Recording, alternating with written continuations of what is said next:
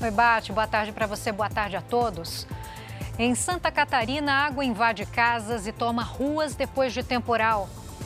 Exército de Israel assume o controle do porto da cidade de Gaza. É agora, no Jornal da Record.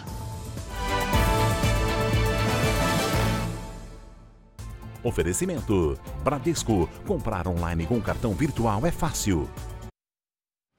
O exército israelense encontrou o corpo de uma refém perto do hospital Al-Shifa, onde as operações continuam nesta quinta-feira. O corpo seria de uma mulher de 65 anos. Ela foi levada para a faixa de Gaza durante a invasão do Hamas no dia 7 de outubro. A operação no Al-Shifa continua. Israel tenta novas provas de que o Hamas usava as estruturas do hospital como base para as atividades terroristas. Hoje, os militares israelenses assumiram o controle do porto da cidade de Gaza. Houve confronto e bombardeio na região. Em bombardeios na faixa de Gaza, foi a casa do líder do Hamas que acabou destruída por caças israelenses. Ninguém se feriu. Terroristas atacaram um posto de controle entre Belém e Jerusalém.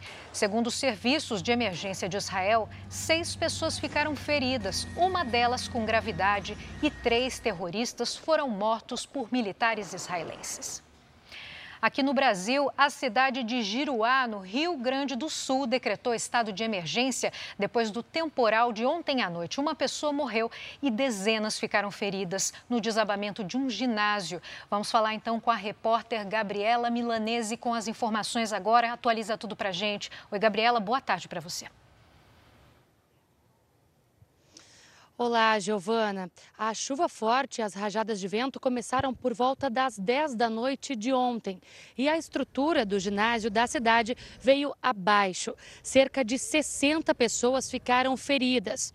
A fisioterapeuta Isabelle Soardi, de 26 anos, foi atingida e não resistiu. A chuva e o vento forte derrubaram árvores e postes, afetando o fornecimento de energia elétrica na região. Agora, nós vamos ver uma imagem feita na cidade de Ipira, em Santa Catarina, que mostra como a chuva continua em algumas regiões aqui no sul do país. Carros foram arrastados e casas e comércios acabaram inundados. Essas imagens foram feitas na manhã de hoje. Giovana?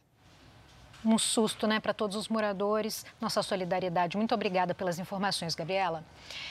Em reunião com líderes do governo no Palácio do Planalto, o ministro da Fazenda, Fernando Haddad, ganhou mais um fôlego para manter o déficit zero nas contas públicas. Agora, de Brasília, a repórter Mara Mendes com as informações. Boa tarde, Mara.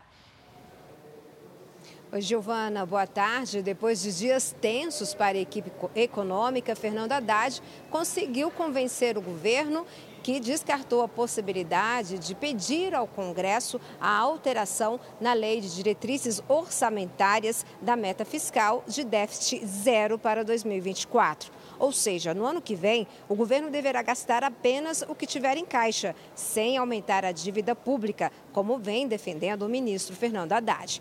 Pela manhã, ele falou da importância da aprovação de cinco projetos que estão no Congresso e que devem aumentar as receitas. É com você, Giovana. Obrigada pelas informações, Mari. A gente continua de olho acompanhando né, o assunto aí de Brasília. Eu volto daqui a pouco com mais notícias para você, então até já.